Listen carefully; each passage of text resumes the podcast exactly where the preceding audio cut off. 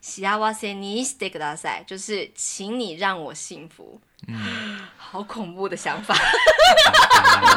就以后就是他们以后的情趣，就是一起每天就是。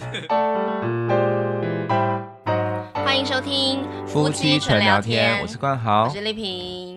嗨，嗯。嗯，昨天我们聊了很多算命啊、血型啊、星座的东西，对，嗯，都跟刻板印象、迷思还蛮有关的，对，嗯，对啊。嗯、那我们想要今天想要就是岔开一点话题。哦，怎样？对，就是因为我们最近开始就是要做，因为你看现在是星期三，要做那个日文情境小单元嘛，对对对，小剧场，小剧场，对，就是。这个单元就是会让我们回想起，就是一些我们曾经看过的一些日剧，想要让我们回顾一下。对，因为老实说，是真的是时间不太够，所以没有办法追很多新的。对对，就是有点没办法承受别人说，我最近看了一个《犀利人妻》，他说那十年前的耶。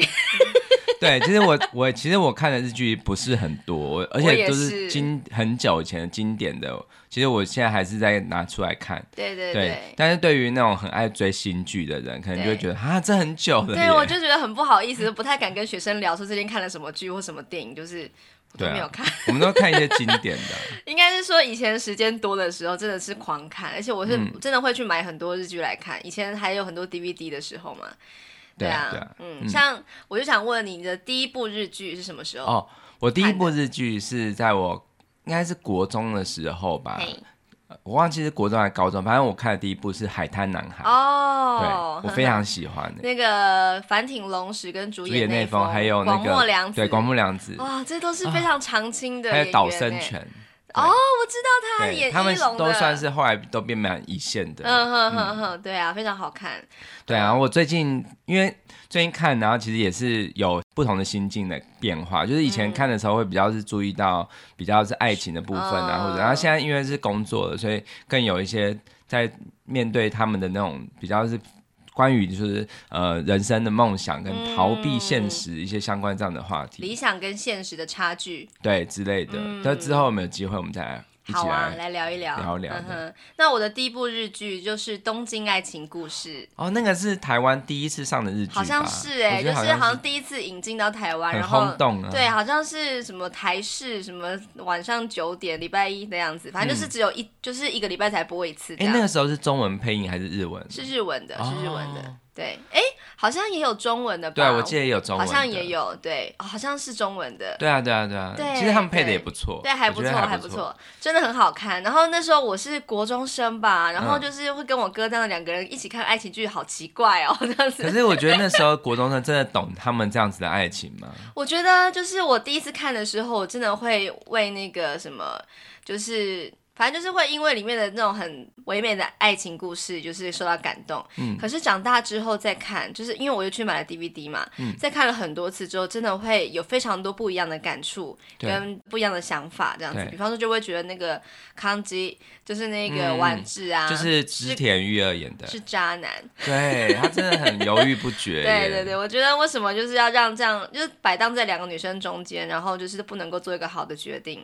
嗯，对，我就是很生气这个。那另外一个角色是那个，就是丽香啊，嗯，对，然后丽香我就觉得她真的是非常的，呃，很勇敢，就是去追寻自己。虽然说他还是很爱男主角，但是还是决定要转身离开。嗯，然后我也因为这部日剧，然后跑去，呃，那时候我去租，后来有买，就是买那个《东京爱情故事》柴门文的那个原著漫画。嗯嗯。然后他在那个原著跟呃那个什么日剧的呈现是完全不一样的。对对，然后就觉得很有趣啊。嗯。嗯对，其实他柴门文的的作品真的很。就是很常探讨都市人的爱情故事，对，没有错，真的非常好看。我真的是迷到，就是我曾经有一度就是收集了柴门文的所有漫画，嗯，对，现在后来都差不多断舍离光了啦。还有爱情白皮书，对对对对对，我真的买超多。然后有一天，就是我决定断舍离之后，有一个人就买了我大部分的柴门文，这样子，就全部出清。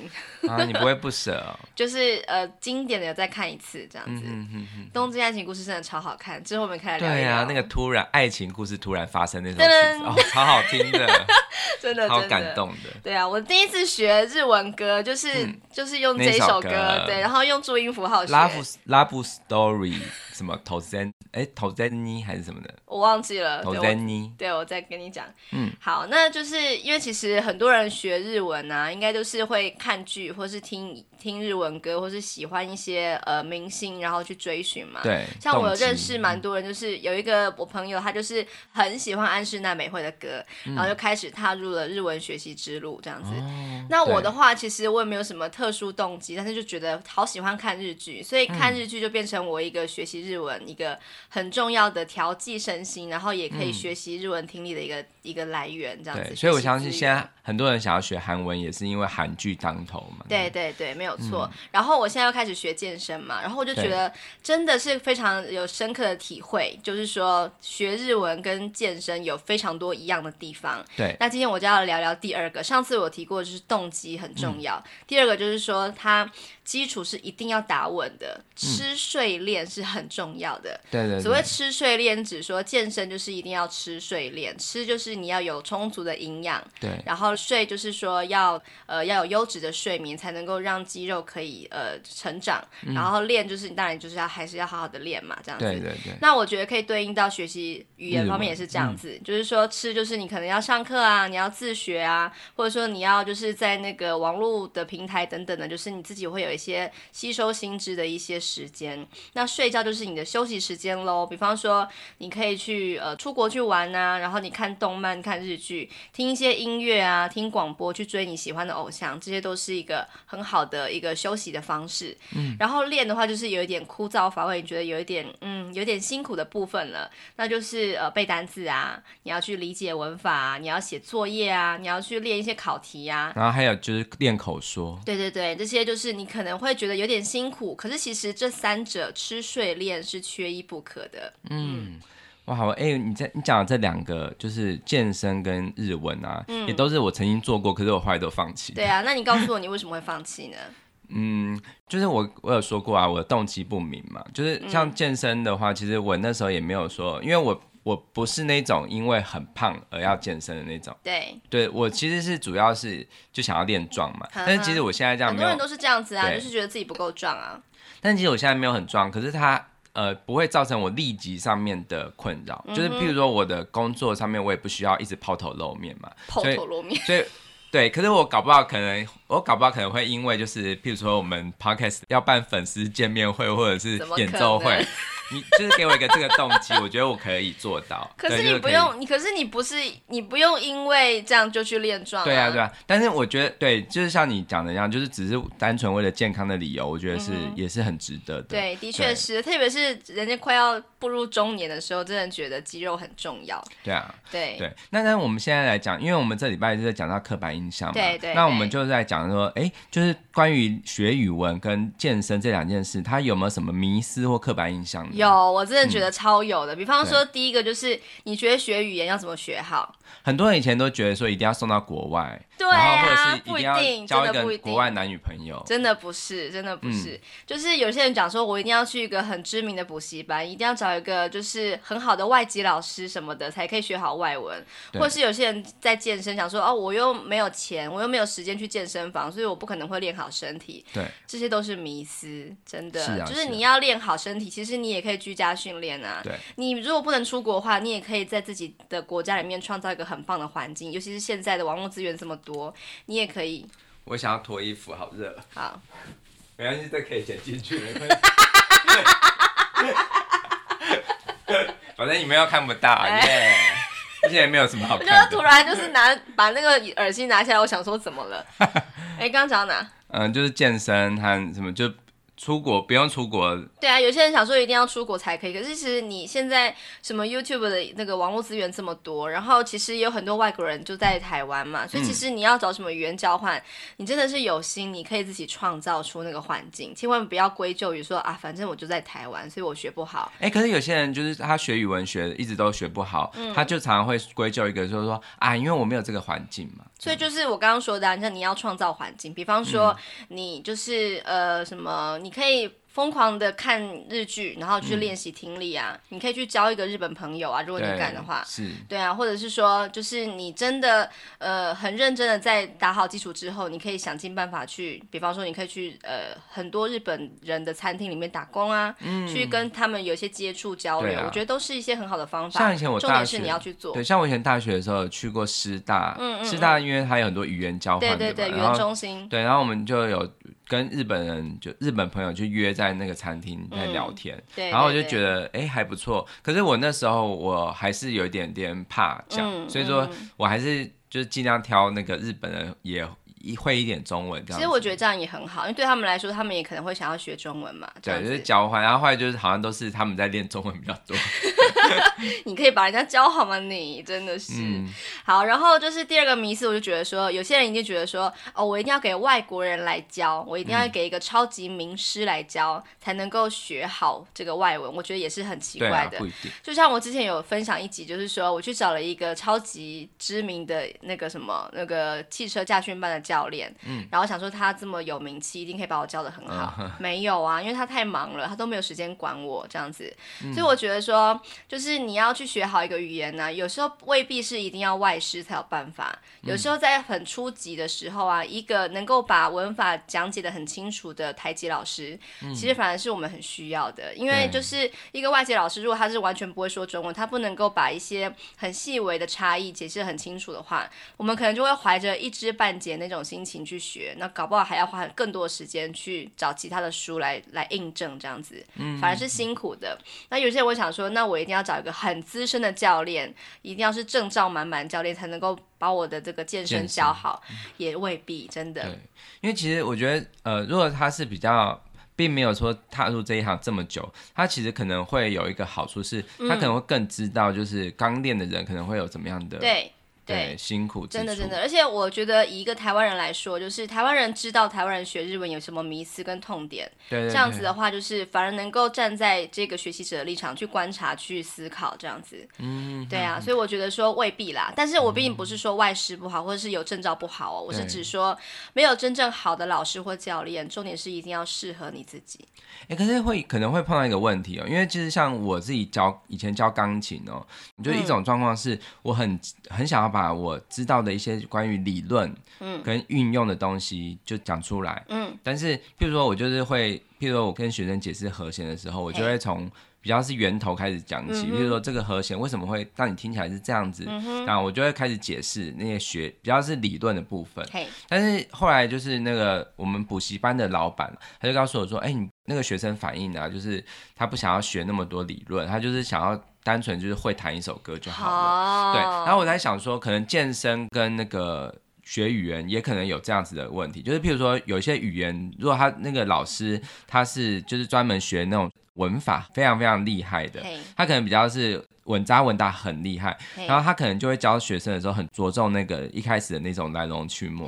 但是也许那个学生他想要学的只是我想要怎么跟日本人。自然的沟通，甚至我想要学那很多俚语啊之类的，那、uh huh. 这个老师可能就不太适合你嘛。对。那像健身，他有些可能就是非常非常注重身体科学相关的，嗯、就是你这里拉动什么肌肉之类的。嗯、可是有些学生可能比较期待的是，老师会直接讲说，就是呃。要做什么样的运动可以速成，或者是比较、oh. 就不会讲这么多很深奥的东西？你们会不会碰到这种问题？一定会有啊！也就是我以前在教日本人说中文的时候，嗯、就有曾经有过一个日本人学生，他就跟我讲说，呃，可不可以不要用课本？我想要直接上这样子。嗯、然后当然是好啦，可是就是我要准备其他额外的教材给他嘛，嗯、或者是有很很那种。不明，就是我觉得很奇怪，就是说老师，我不想要背单词，我不想要学文法，我想要直接会说，就是自然而然会。你觉得可能吗？不可能。但是如果是这样子的人，我可能如果是假如我是那个日文老师，他要跟我这样讲的话，我可能跟他说，不可能不背单词，但是你可以，譬如说不要用那么硬的，就是譬如说不一定要是课本，他可能是譬如说我们就随便拿一个报纸来看，或者是你就直接写一封信，在这个写作的过程，我们一起来教你。对，但是我还是觉得说，假设我们是一个完全初学者的话，我觉得还是一定要回归到基础嘛。对对对对，你没有那些基础的观念的话，你没办法，没办法看报纸啊，写日记啊。所以应该是要并用的。对，我觉得就是如果你开始觉得，哎，这个老师他总是在教文法，你觉得不是很能够接受的话，你想要学习更多口语的东西，对，去找一个日本人来教你，去跟直接跟他对话，嗯，我觉得是更有帮助的。所以我觉得这是相辅相成的，嗯，绝对不是说一定要选择某一种老师或教练才是真正的好。对，然后所以我就想说，第三个迷思就是、嗯、很多人都会讲说，哎，我不要去练身体，我怕练太壮。是讲借口这一句话被健身人听到，你会被烤死。我跟你讲，真的会气死。就是你以为练练有有壮在说。对，你以为练肌肉很简单，是不是？啊、你就绝对不会跟一个人讲说，哎，我不要学英文，我怕我英文讲太好。不可能，因为真的都是从。基础一点一滴的累积起来，就是我们先撇除那种那个母语人士在母语环境里面成长那一种，那是另外一件事。就是我们要从一个母语人士，就是要学习第二外语的时候，去学第一外语、第二外语的时候，其实一定都要从你自己的母语先打基础嘛。嗯，你要用自己的母语去理解另外一个国家的语言，都是这样的。然后就是学健身也是有点类似，就其实你自己要回归到自己，就是你必须要从那个基础开始培养起，这样子。嗯嗯。像最近就是那个呃。曾伯恩啊，他就是跟那个馆长就是 fit 了一集，就是一个一个 MV, MV，那个 MV 叫做、嗯、那首歌的名字叫做我怕练太壮。嗯，他就在酸一些人，超酸，真的。比方说什么，我不要就是交那么多朋友，因为我怕我讯息回不完。最好是。我不要考医科，因为我怕赚太饱，这样子。就是我不要练太壮，酸葡萄，有点这种心理吧。就是他第一句，他那首歌第一个台词就是说：“哦，我今天去成吉思汗练了半小时，隔天早上醒来发现我身体不太对劲，我是不是马上就要变馆长了？”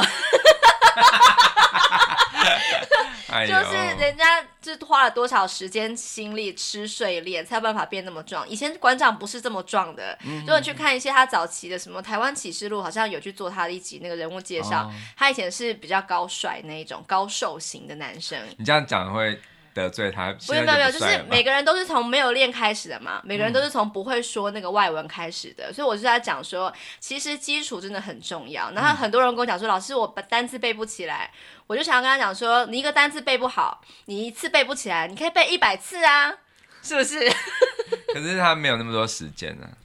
的话呢，你就要想尽办法，用其他的方式来让你自己沉浸在那个环境里面。就要回到我刚刚所说的嘛，讲、嗯、这么多，我就在讲说，哎，你一个单词背不起来，你可以背一百次。那你会觉得说，如果你追不到女生，你可以追她一百次，你可以追得到吗？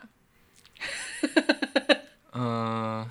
因为我没有这个困扰了，嗯哼，我们是没有追求谁，哦，对，我们是没有追求，我们是就是很自然而然在一起的。对对对，我觉得这个又跟爱情很有很大不一样。其实我是觉得说，一个动作你练不好，你练一百次，搞不好你身体就会自然记住了嘛。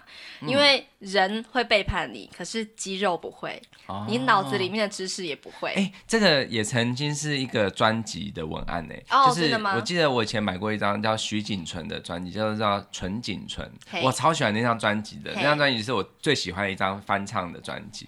然后他的那个侧标就是，如果爱情背叛你，你就。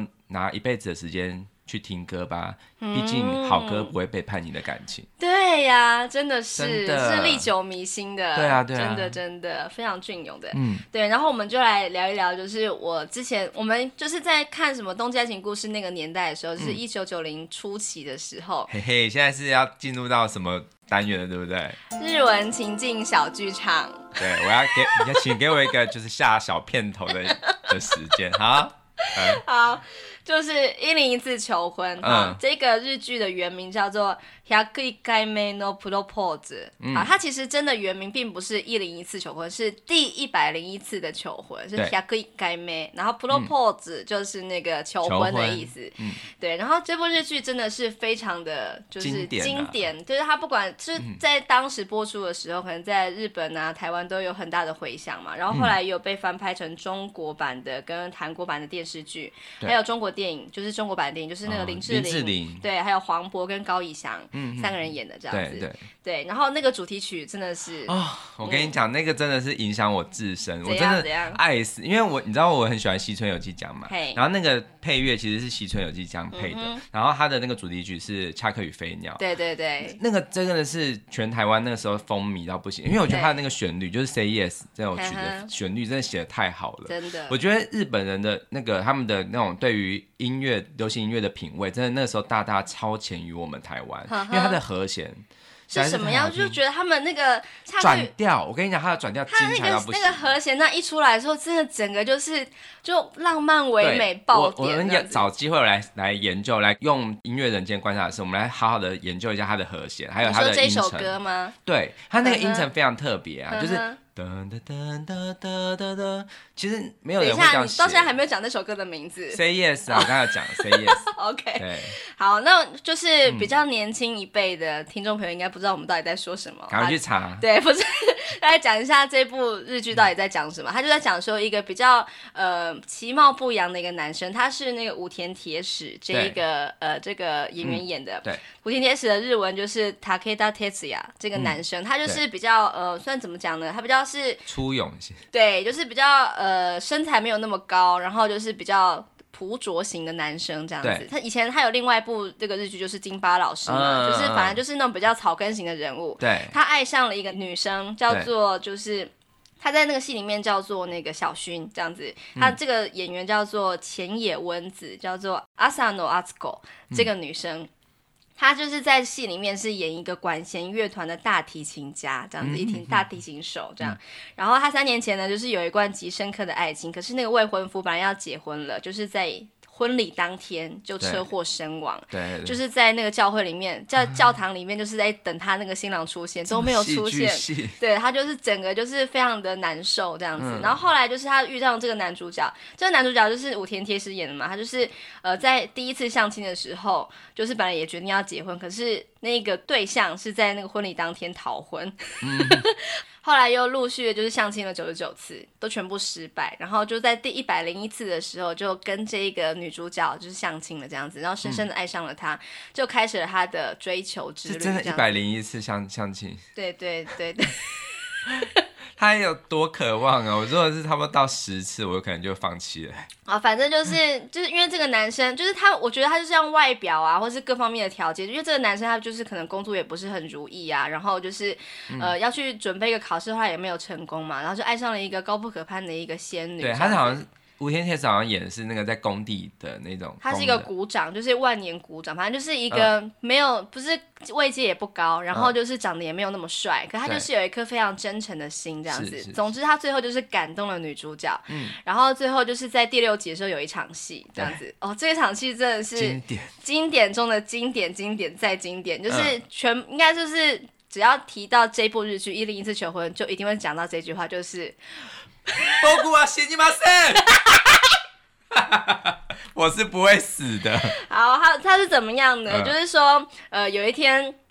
男女主角就在路边走着走着，然后就是男生就说：“哎对，我们去吃点什么东西好不好？”嗯。然后女主角就是开始有一点鼻酸的说：“就是虽然我之前说过我喜欢你，可是其实我真的很害怕失去，因为我以前曾经深深爱过一个男生，然后我跟他决定要结婚，嗯、但是我在婚礼的现场却没有等到他，我真的好怕好怕，我爱上了一个人的话，我又再度失去他？他是克克星，对不对？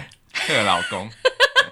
断掌蚊子，断掌顺，断掌断掌那个哦，温子，好，反正就是他就很害怕，他就最后就想说，如果我在世上爱上一个人的话，如果要失去他，我真的很害怕又会这样，我真的很害怕。这个就跟你刚刚说的，我不敢练身体，因为我怕练太壮一样，就是我不敢爱上人，因为我怕他死。对呀、啊，这好奇怪，人终究有一死嘛。总看，但是因为他这个实在是，他这个安排实在是太。太锥心刺骨了，嗯、就是说都已经确定要结婚，可是，在婚礼当天给他死掉，那真的是很痛苦啊！想说，那如果再爱上一个人的话，我不知道后面会怎么样嘛。对。然后他就是一边就是流着眼泪，就是一边跟那个男主角说：“我真的很怕再度失去，嗯，我很怕又会这样这样子。”然后这个时候，就一个迅雷不及掩耳，那一个男主角就突然跑到大马路上，嗯、然后就刚好就有一台很大的那个大卡车，就直接就是差点撞上他。总之就是没有撞上，就是在他的面前停下来这样子。嗯。然后这个男主角就是被骂，就是你是想死啊，混蛋这样。然后那个卡车就开走了。然后这个时候，武田铁矢这个男主角就回过头来跟他讲说，就是我不会死的，因为我喜欢你，我爱你，所以我不会死的。哎、欸，我跟你讲，很奇怪哦，就是这场戏，应该大家很多人看的是很感动的，对，是觉得他好痴情哦，什么什么，不会，好不好？可是你就是看的时候，你疯狂的大笑，我大笑，大笑特效，对，因为你觉得这就是。如果这个发生在现实生活，第一个是他有可能真的被撞死，然后上社会新闻。对啊。然后第二个是，如果是那个女的，如果你的男朋友这样子做的话，你应该会就是想吓死，好不好？对，你会想要跟他分开吧，因为你觉得他就是用性命这样子，就是很压力很大啊。对，这是一种情绪勒索。都没有人去那个什么关心到那个卡车司机的心情。对。我想说，哎，我觉得很多人就是要自杀，就是跑去。就是给车子撞，给火车撞，卧轨什么的。欸、我觉得他真的撞到怎么办、啊？还蛮自私的，我觉得超级的，真的，我真的觉得这个日剧的编剧怎么这样？真的，教坏人。哎、欸，会不会真的就是有很多人模仿这个？我不晓得哎、欸。然后我觉得这一部戏就是在这一场戏，觉得最有趣的地方就是这个男生要要呃。拔腿狂奔到马路上的时候，那个 Say Yes 的那那个什么呃旋律，对旋律就出现了，对，好好笑。网络上找到这一段，找、yes, 到了，我有找到这一段，就是那个这一场戏的那个连接，我把它放在说明栏，大家一定要看。嗯、真的，现在我都已经三十几岁，我看到真的觉得，拜托你们不要在那边好不好？我不会受到你的感动，我会大笑。真的。好，那你来教大家这个日好，就是这个男生他就是差点被车撞，后来就是卡车开走之后，他就会说 Boku wa shinimasen，Boku 就是以前我们就讲说是好像讲那个我的。话就讲瓦达西嘛，瓦达西就是我的意思。那可是男生呢，也可以使用 boku，，它是比较谦逊的一种说法，男生使用居多哈。然后通常是男生之间闲聊的时候可以使用，正式场合的话就尽量、嗯、就尽量不要使用。像商务上的交谈或是演讲的时候，就尽量不要说 boku。对。那可是你在跟同事聊天的时候，你就可以说，哎，ボク怎么样怎么样这样子。然后这句话叫做ボクは死にません，ません哈是 must 的否定的形态，就是如果你听到有一个句子里面什么什么 must 的话，它就是一个动词，把这个 must 去掉的话，就变成了ません的话，就变成了一个否定的形态。所以死这个字它是一个动词，本来是死にます。 它是礼貌型的一个动词，嗯、把这个 must 去掉，变成死にません的话，就是不会死，不会很很很礼貌的不死掉。对，我不会死这样子。那那个ボクは的话是一个助词，表示的是这个句子里面的一个主题，所以这个句子里面主题就是ボク我这个词这样子。ボクは就是。 是我这个主题，对，好，对不会死的，嗯、我不会死掉的，好，然后这个男生就是说了两两次嘛，说仆は死にません，仆は死にません，然后呢，他就说接下来第三句是あなたが好きだから。 啊，あなたが好きだから，あなた就是你嘛，应该很多人都知道。が的话就是是一个助词，它常常是用来说明一些事情，这是一个主体哈。呃，什么样的主体呢？是喜欢好恶的主体。好き，我们应该很多人都知道，就是喜欢的意思。好きだ就是把这个句子，呃，它就是好きです的普通型。嗯。 表示喜欢你的意思哈，那卡拉是一个助词，表示呃对原因理由，就是因为我喜欢你，好，我不会死的，因为我喜欢你。欸，大家听到这里应该会发现日文很有趣，就是他会把中文的所有东西就是反过来，譬如说我们中文是因为我喜欢你，是因为放前面嘛，对对对，然后日文就是打卡拉放在最后面，就是。你喜欢因为对对对对对对，好有趣哦！他会把原因理由放在最后面，或者是把动动词或者是肯定否定放在最后面。对对，所以就是一个句子啊，就是一定要听到最后。就是很多人会觉得，就是像韩文、日文应该是一样的道理，就是你听一个句子如果没有听到最后的话，你就不知道他到底在说什么，到底是是不是喜欢。会不会死掉，你就不知道。哎，这样的文化是不是也有一个好处，就是可以让你就是更专心听人家说话，不会想要打断人，因为你打断了，你不知道他真正想要说。哦，可是是如果说听到睡着的话就不一定，就是完全的听不懂，抓不到那个含义哈。所以这句话就是あなたが好きだから，就是因为我喜欢你。然后后来又再次讲了一次仆は死にません。好，然后呢，最后一句话就是诶仆は幸せにしますから。 好，卡拉就是原因理由嘛，就表示因为，嗯、因为怎么样呢？因为仆が幸せにします，幸せにします，这个にします表示使什么东西变得如何的意思。幸せ应该很多人都知道，就是幸福的意思。哈，我会使幸福，它省略了一个东西，就是我会让你幸福的意思。对，要完整要怎么讲？对，仆が幸せにしますから。 仆が幸せにしますから，就是我会使幸福，括号使你幸福。那如果加入あなた的话，あなた放哪里？诶，仆があなたを幸せにしますから。哦，对，就是我会使你幸福的，我会让你变成这个样子。对，所以我不会死。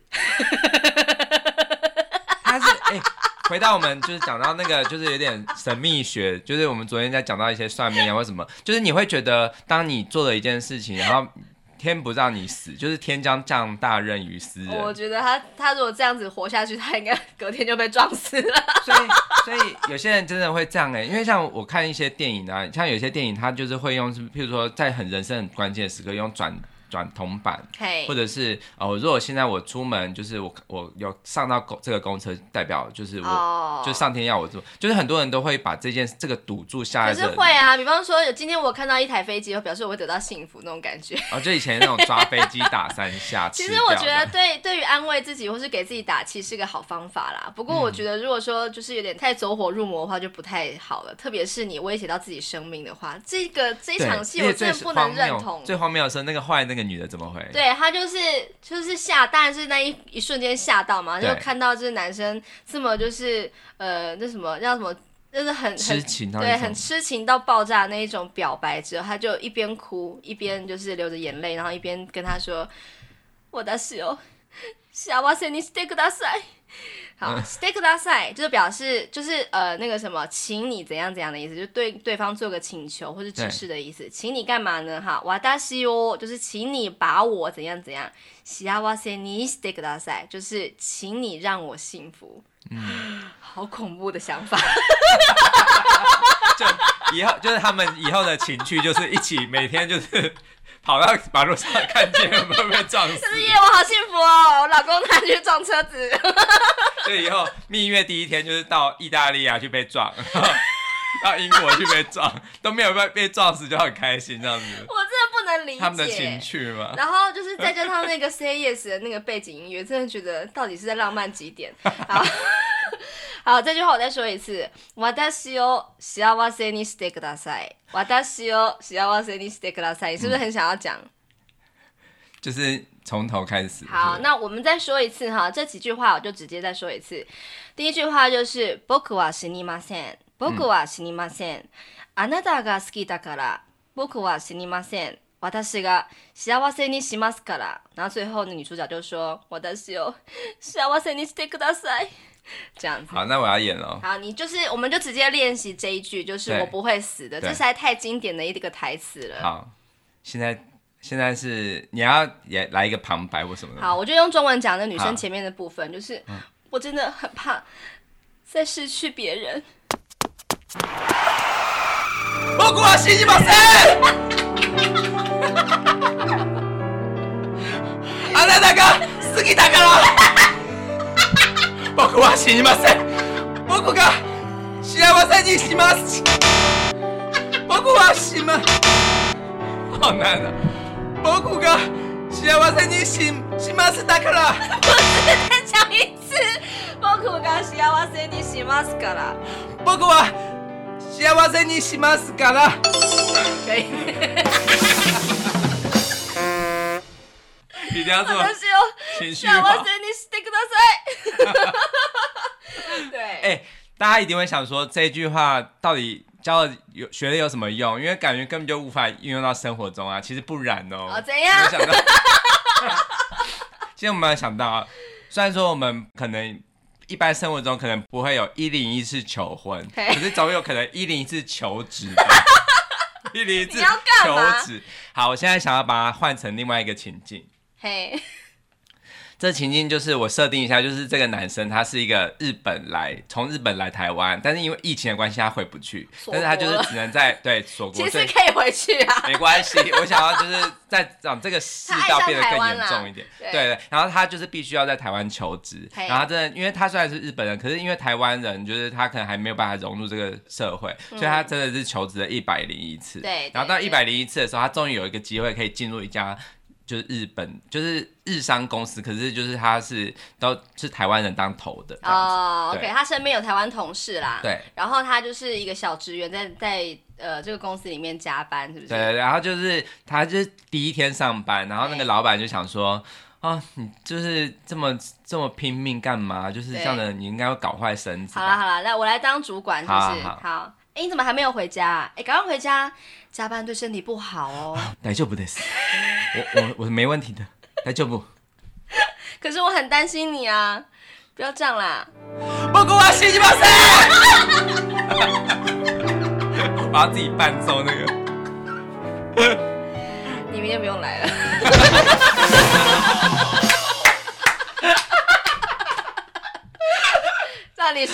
达到一零一次求职。我要一零一次求死。很白痴哎、欸！啊，好啦，就这样子。今天我们奇怪的日文小剧场就这样结束。哎、欸，对啊，你会觉得我们最后再延伸稍微一点点收尾，就是你觉得这个一零一次求婚这个剧本，它到底是因为我们现在看是。就是以前当时很轰动嘛，对，然后的确他也是，就是因为我觉得那种丑小鸭变天鹅，或者是那种就是那个癞蛤蟆终于吃到天鹅肉，哎，好奇怪，反正就是这种剧情，或者是麻雀变凤凰这种剧情，灰姑娘这些故事都是很吸引人，所以大家都很受欢迎。大部分人都是平凡人嘛，就会当场就当然会觉得说，哦，我看了这个剧之后，我自己也会想要把自己带入，就是我也有可能可以追求到真爱，我也可能会就是感动对方这样子。嗯可是我一直都会觉得说，爱情真的要追求吗？可能是因为我跟你之间并不是因为追求彼此才就是在一起的嘛，嗯、我们是互相吸引。对。然后我就一直觉得说，就是如果说一个男生或一个女生喜欢一个伴，就是他一个对象，然后就是用穷追猛打、死缠烂打的方式去追求，然后送礼啊、嗯，什么接送啊，然后就是做一些很感动对方的一些事情，然后感动了对方，然后对方就答应跟自己在一起，这种。这种关系真的是健康的吗？我觉得一点都不，因为其实你根本就没有跟他生活，然后其实你完全不了解这个人，你只是就是受到他的这些行为感动，就包括我觉得求婚这件事情，嘿，就是呃，你不要在那边，你自己没有求婚就在那边。我跟你讲，真的真的，因为我觉得求婚这件事，你我也有看过那种，就是我有朋友他把求婚。典礼搞得非常盛大，但是最后就是一样不欢而散啊！是哦，就是有啊，就是我觉得那些都是、啊。可是至少他有，可是他至少被求婚过啦，不错啊。可是我真的觉得这个这样的文化好像，而且大部分都是男生求婚，女生要不要选择答应？我觉得这个这个文化变得是有点就是。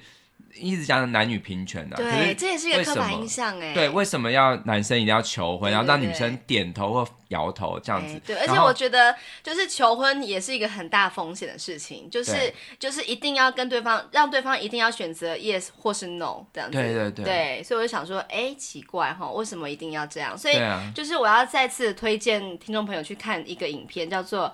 为什么不该追求爱情？对对对，对他就讲说，哎，如果你是不停的去跟对方表白说，说我喜欢你，你跟我在一起好不好？好像就是给对方一个很巨大的压力，就是他一定要选择要或不要答应你。对。可是其实如果说你把自己提升起来，变成一个可以吸引对方的人的话，对，那也许就是你们就可以自然的在一起，而不是用追求的方式。其实我们刚才讲说是一零一次求职嘛，其实求职也是对不对？对啊，对啊。因为我们现在一开始年轻人都会觉得要求职，可是其实你最。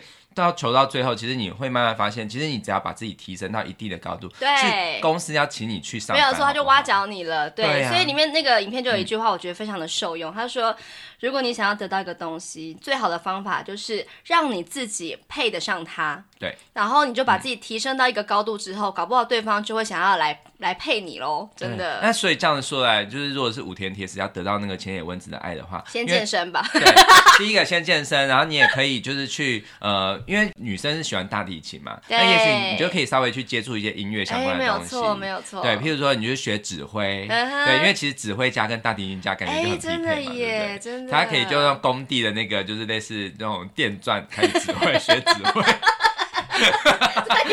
难哎，很重 哎。对对对，嗯，我觉得总之就是可能要练到一百年才可以。所以我觉得就是很多的呃影视作品啊，有时候当然看了之后会觉得很有趣，可是也许我们可以用一些不同的角度去看、去解读，那也许我们就会有不同的一些呃就是收获。而且我觉得像我跟你啊，常常会看了一个影片之后，或是一个一个作品之后，就会有一些讨论嘛，对，然后就会有很多不同的火花出来，还蛮好玩的。其实像我现在在做。Steam 啊，Steam 的精神也是，就是要对于这世界有很多质疑，譬如说童话故事那些哪有哪可能合理啊这样子。嗯、然后像是我我们的那个就是这个团队啊，我们也会常常讨论一些影视作品，嗯、譬如说我们会想说《爱的迫降》对，就有些人就是说《爱的迫降》很感动什么的，可是那根本就不可能，因为你不可能就从高空坠落，还就是可以这样子柔软的，就是就是到那个草地上。因为他说不可行，你妈线啊。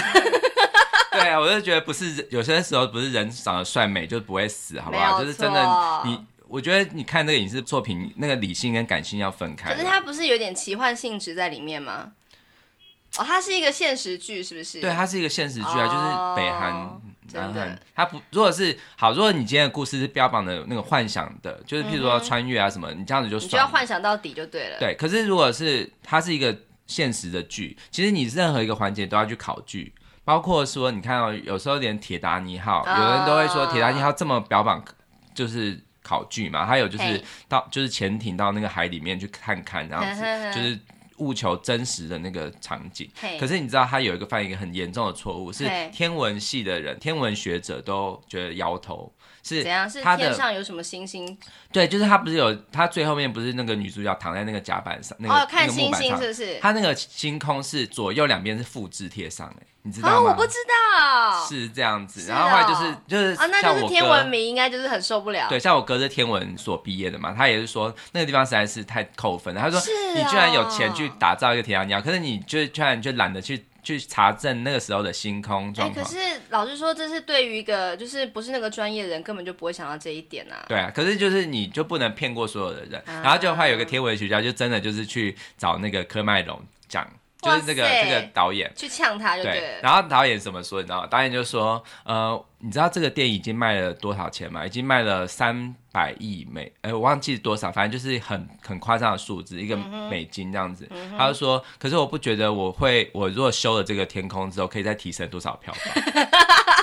就是很拽的那。对，然后但是后来最后就是他们好像出那个导演版十周年的时候，又把真正确的星空就是弄上去。哦，真的吗？然后后来就是那个 DVD 的制作的那个，就是当时的那个后制人也就打电话给那个天文学者，就是说，请你务必再来。看一次，哇，好棒哦！真的很对自己的作品很负责的一个态度，哎，对啊，对啊，真的。所以其实一零一次求婚，如果要重拍的话，可以稍微就是不要用卡车司机这个，可以跳崖啊，没有考虑海巡署的，对呀，那还要收尸，哎，海巡署还要去找，很麻烦。好啦好啦，就这样子。